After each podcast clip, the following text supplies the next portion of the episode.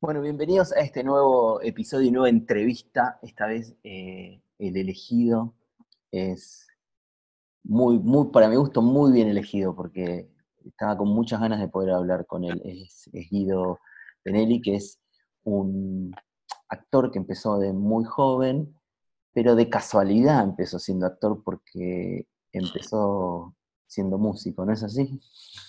Es así, mirá cómo te acordás, qué grande. Y eso que nos vimos una vez, pero qué bueno, bueno, gracias por, por llamarme, por hacer esta entrevista, la verdad me parece muy divertido y, entretenido también.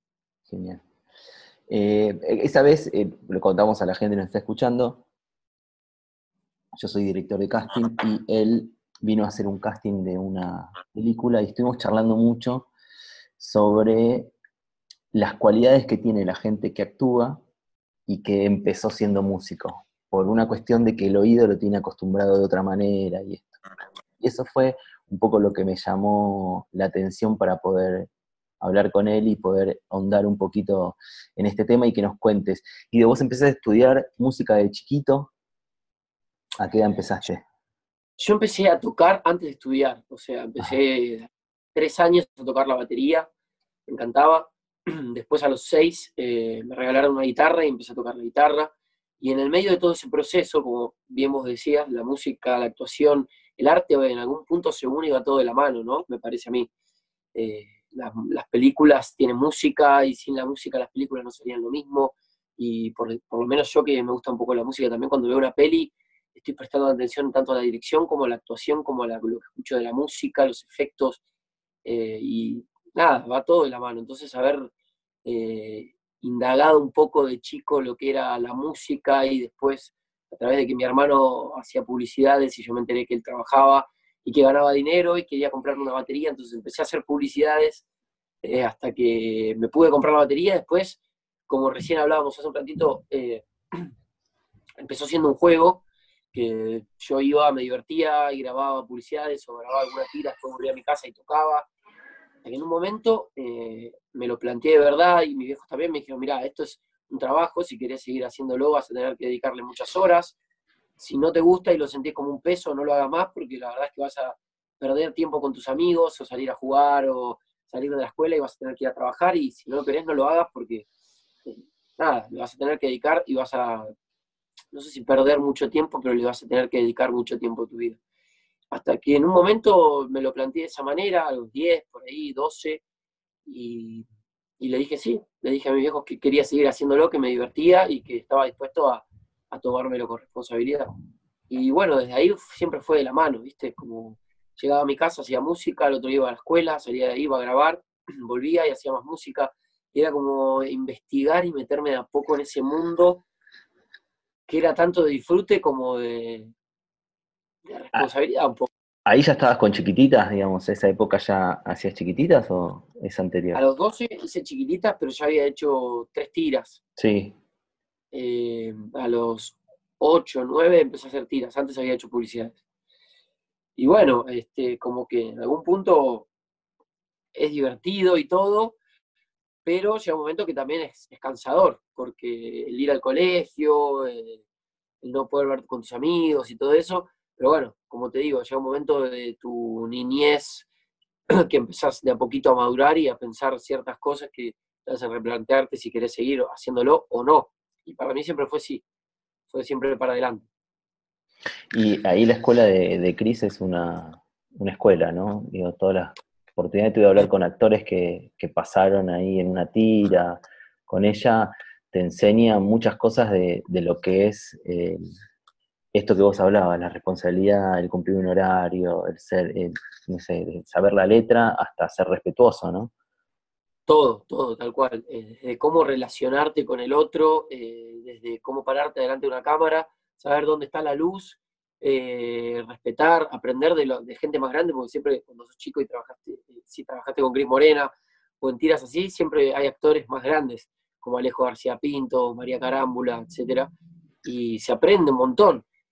Y es una escuela, te, te enseñan música, te enseñan a cómo leer un guion, cómo estudiar, a formar tus propios métodos para estudiar la letra y un montón de cosas. Así que es estar ahí desde, desde chico en una escuela como esa es un privilegio porque lo incorporás de alguna manera, como que si empezás a estudiar ahora a los 20, ya tenés otra estructura en la cabeza. En cambio, si lo haces de chico, lo vas incorporando y es como que lo vas aprendiendo a medida que vas jugando y te queda en la cabeza. Está bueno. Qué bueno, qué bueno.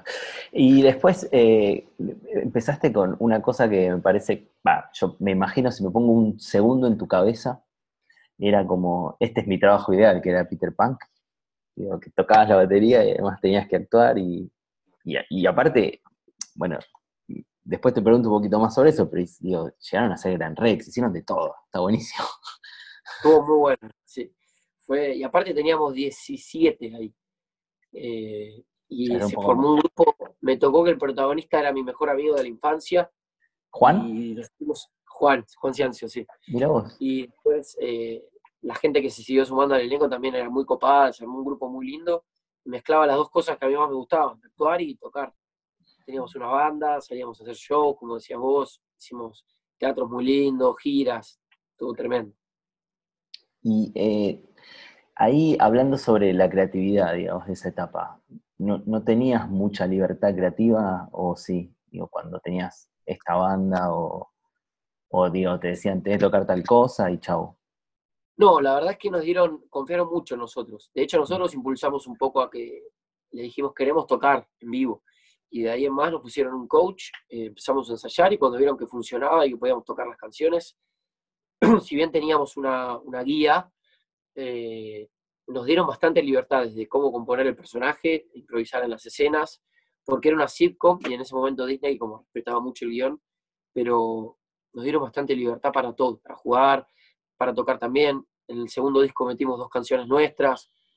Eso estuvo tremendo porque te daba la libertad de ser escuchado, ¿viste? De, proponer lo que vos quieras. Capaz te decían que sí, capaz que no, pero por lo menos lo, lo planeabas y lo presentabas. Está bueno eso. Para los que no saben, una sitcom tiene, a diferencia de lo que hacía antes Guido en una serie, en una tira diaria como era la de Chris, tiene un ritmo de grabación un poco más tranquilo, un poco más relajado, ¿no? Sí. Y otro timing, ¿no? Como de chiste, todo bastante relajado a la hora de hacerlo, pero muy picado a la hora del resultado, digamos. Sí, claro, muy, muy estipulado, digo, tiene como ciertas cosas estipuladas desde el guion que hay que respetarlas porque si no el chiste no funciona.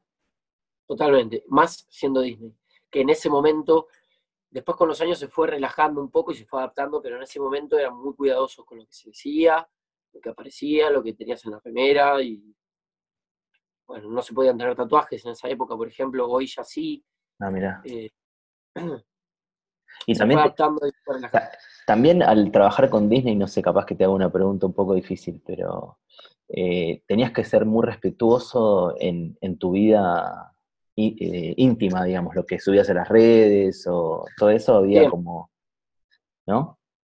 Siempre porque al fin y al cabo, en ese momento las redes sociales no estaban tan en furor como ahora el Instagram, que ves todo lo que hace la gente en todo momento, pero sin embargo sí, era traten de que no le saquen una foto si van a un boliche, si están tomando algo, esas cosas que en un punto está bueno también, creo, para, para un artista, ¿no?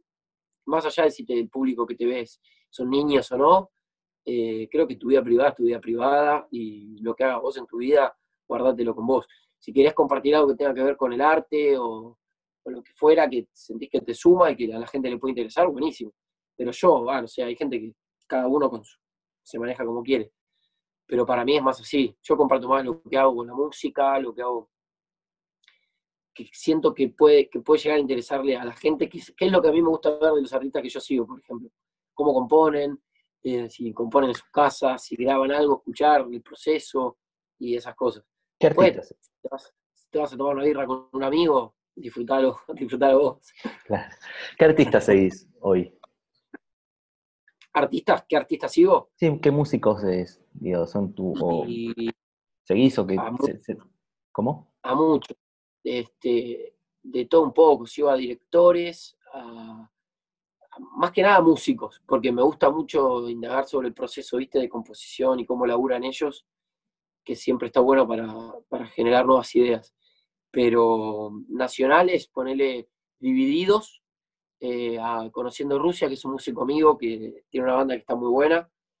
Eh, y después de afuera, todo, desde Liam Gallagher hasta los Stones, eh, Sam Henshaw, un artista de 20 años que la rompe toda, Daniel César, Jacob Collier, es un chabón que tiene 23 años, creo, si no me equivoco, es un erudito de la música que compone y sube sus, sus sesiones de grabación de 400 canales a YouTube, entonces ahí está bueno ver para aprender, porque es un tipo que tiene oído absoluto y sube data muy copada para ver y muy difícil también de entender porque sabe muchísima teoría.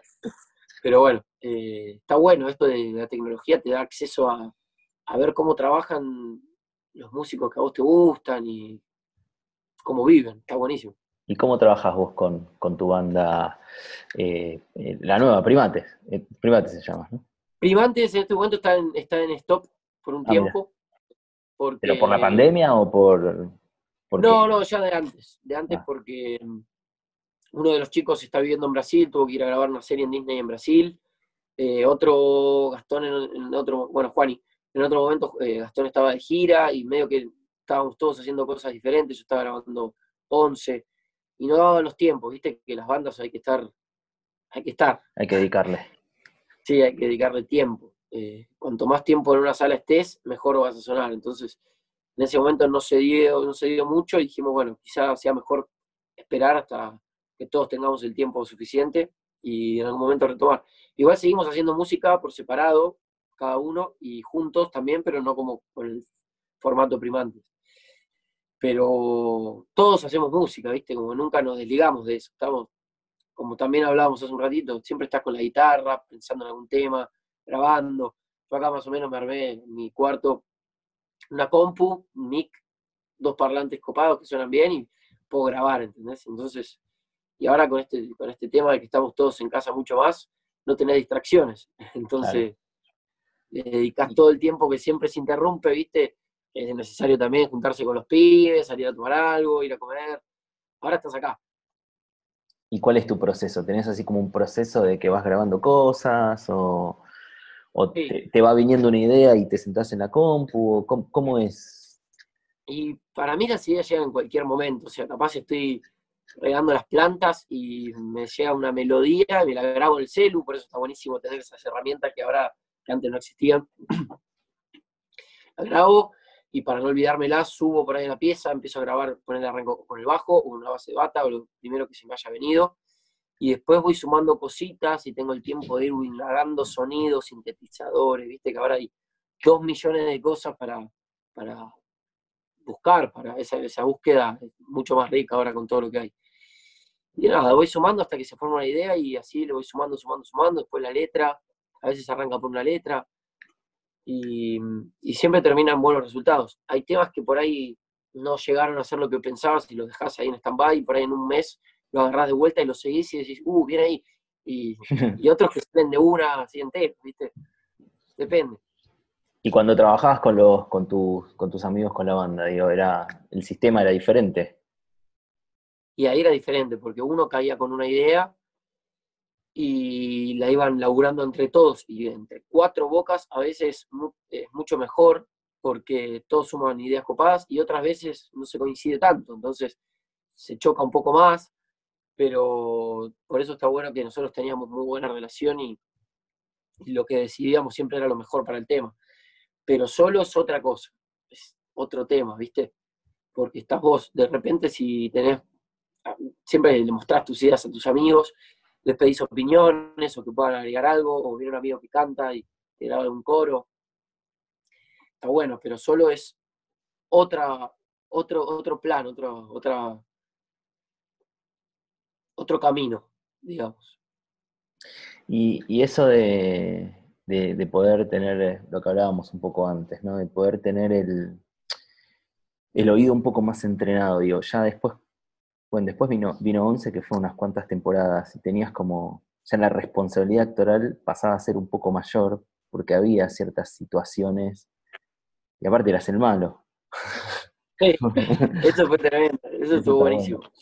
Entonces, eh, digamos, era un desafío mayor tal vez actoral y a, ser músico, digo, y poder escuchar cómo te va contestando el otro, ¿te ayudó a armar ese personaje un poco más, eh, complicado en un punto o, o, también estabas apoyado? Digo, yo conozco, eh, conozco también al director que, que los dirigía, eh, así que a Dicoco, así que sé que... Ah, Nico. Chico. Sí, me habías dicho. Un grande, Nico. Eh, pero sí, como vos decías, fue otro proceso porque era algo que no había hecho nunca yo, interpretar como un personaje de villano y a la vez el arquero. Entonces, eso me costó aún más, el aprender a atajar y pararte en una cancha y que parezca que sabes atajar. Eh, fue un proceso largo que nos ayudaron mucho porque tuvimos profes y todo. El personaje me divirtió un montón, porque desde el guion y la idea que tenían como, como querían que sea el personaje y también me dejaron proponer cosas. Y hubo un taller también previo, largo, en el que iban diciendo esto sí, esto no. Pero fue muy divertido, la verdad que yo lo disfruté mucho es como para mí uno de los procesos más lindos de cuando empezás a grabar una tira. ¿Qué vas a hacer? ¿A quién vas a, representar? ¿Qué máscara te vas a poner para...? Y es, está copado. ¿Qué es más fácil? ¿Encontrar la máscara o encontrar la melodía? Qué, qué, pregunta, ¿eh? Porque las dos cosas son difíciles, pero al ser totalmente disfrutables, si te gusta hacerlo, eh, es disfrutar del proceso y siempre vas a llegar a algo. A veces cuesta más, otras menos, pero depende, por eso. para, para 11 me costó más el personaje, la máscara. que te quiero hacer dos preguntitos más y ya te, dejo te dejo en cuarentenado. Seguimos, dos meses ya. ¿Qué tema te hubiese gustado componer? ¿Qué canción que yo conozca? Sí, ¿qué canción? Si hubiese compuesto esta canción, ya está. Cuelgo los guantes. Y muchas, porque a mí me pasa algo que cuando creo algo o alguna idea, después la escucho y me gusta, es una sensación única. La puedo escuchar 25.000 veces y la termino de hacer y me voy a dormir y la escucho y me quedo dormido escuchándola o el otro día la, viste, depende. Oh, mira, me vinieron a visitar, me vino a visitar mi perro. Este, se. Hey. Que. Espera un segundo.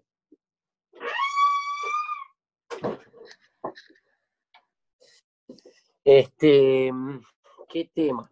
Eh, hay un tema que se llama Hold the Line de Toto, que me gusta de chiquito, por ejemplo, y me hubiese encantado hacerlo, porque tiene como una, un groove diferente, que es un tebazo. Es el para para para es ese, ¿no? Tan, tan, tan. Y después otro más moderno, ponerle hay un tema que se hizo muy conocido que se llama Best Part de Daniel César, que es más romanticón, pero muy lindo tema también hicieron muchas versiones de ese tema, está buenísimo. Eh, cuando estabas ahí en, Peter Pan, tocaste en lugares bastante grandes. Y eh, es muy diferente la sensación de la gente dándote que cuando haces algo en la tele. Que no tenés ningún tipo de feedback. ¿Qué te quedó de eso? y son dos cosas esa montaña rusa? Eh, a mí me encantaba.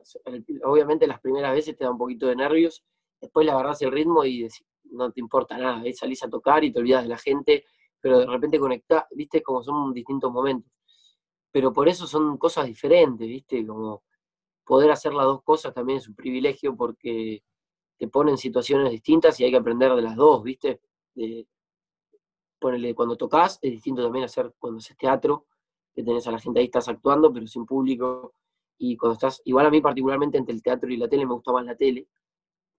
No sé por qué, pero me, gusta más. Y después tocar es otra cosa, porque cuando tocas estás, estás en ningún personaje, ¿viste? Fluís. Ya tenés todo ensayado, subís, te olvidas de todo y tocas, lo disfrutás, estás más pendiente de otras cosas. En cambio, la tele y el teatro es otra cosa porque en el teatro tenés la gente ahí, dependes de la reacción del público, si se ríe, si no, si tu compañero se equivocó, o si vos te olvidaste la letra y estás improvisando, es como otra cosa. pero todas las disfruto, no sé si por igual, algunas más, otras menos, pero todas son disfrutables. Perfecto. Bueno, no sé cuál es tu, ideal para, para, para crear. Yo me acuerdo cuando estaba, no sé si viste Shakespeare in Love. No. Era una película bastante vieja que era, que era sobre Shakespeare. Era sobre supuestamente la vida de Shakespeare y cómo había hecho Romeo y Julieta bastante basado en el mismo, nada, era, era divertido, pero el protagonista era William Shakespeare. Y cada vez que se sentaba a escribir, tenía como una rutina, digo, daba una vuelta, se lavaba las manos, hacía así y se ponía a escribir y no paraba. ¿Cuál es tu rutina antes de sentarte? Voy a escribir esta melodía, qué sé yo, ¿qué haces? ¿Me tomo un café? ¿Hago esto? ¿Qué, ¿Cuál es tu, momento de decir, llegó? Generalmente es de noche. Eh, me gusta más la noche que el día, ¿viste? Para sentarme acá, como que hay otra paz, hay otra tranquilidad y yo me relajo un poco más. Pero realmente no hay. A veces salen de día, otras de noche, pero la noche me inspira un poco más, se podría decir. Lo disfruto más, estoy más conmigo, ¿entendés? Más solo. De día hay otras cosas, tenés que hacer cosas, tenés que salir, eh, hay cosas para hacer. De noche es la voz, la compu, la viola y sos vos con vos. Y componés con la viola. Tu instrumento es la viola. Sí. A veces sale una, base de batería y después el resto, pero generalmente sí. Sí, te agradezco mucho el rato este que, que me regalaste. No, gracias a vos, la verdad que está bueno también. Es otra, es hacer algo diferente. y espero que, la, gente, la gente que nos escuche eh, pueda tratar de, conocer un poco más cuáles son los procesos de, los artistas y tratar de ver de qué manera nos acercamos a, lograr una manifestación artística. Totalmente. Yo cada vez que escucho a alguien cómo trabaja, me interesa mucho, ya sea un artista que yo siga reconocido o alguien que, no lo conoce nadie, me interesa mucho, ¿viste? Y cada vez que puedo hablar con alguien que hace arte, me interesa saber cómo lo hace, por qué y de qué manera. Eh, me parece muy interesante porque cada uno tiene una, conexión diferente con el arte, ya sea con la música, con, con, el cine, con lo que fuera. Bueno, vos estás totalmente conectado también. Y es muy divertido, cada persona es un mundo y cada persona tiene una perspectiva diferente y está bueno aprender, ¿viste? Como cada vez escuchás y vas tomando las cosas que te sirven y las otras por ahí las dejas ir. No hay que dejar ir nada, che. Hay que tratar de cachar todo. bueno, gracias, Guido. Bueno, Gusta, te mando un abrazo y gracias a todos ahí por escuchar. Después la, voy a chupear. Feliz pandemia. Digo, feliz cuarentena. feliz pandemia, feliz cuarentena.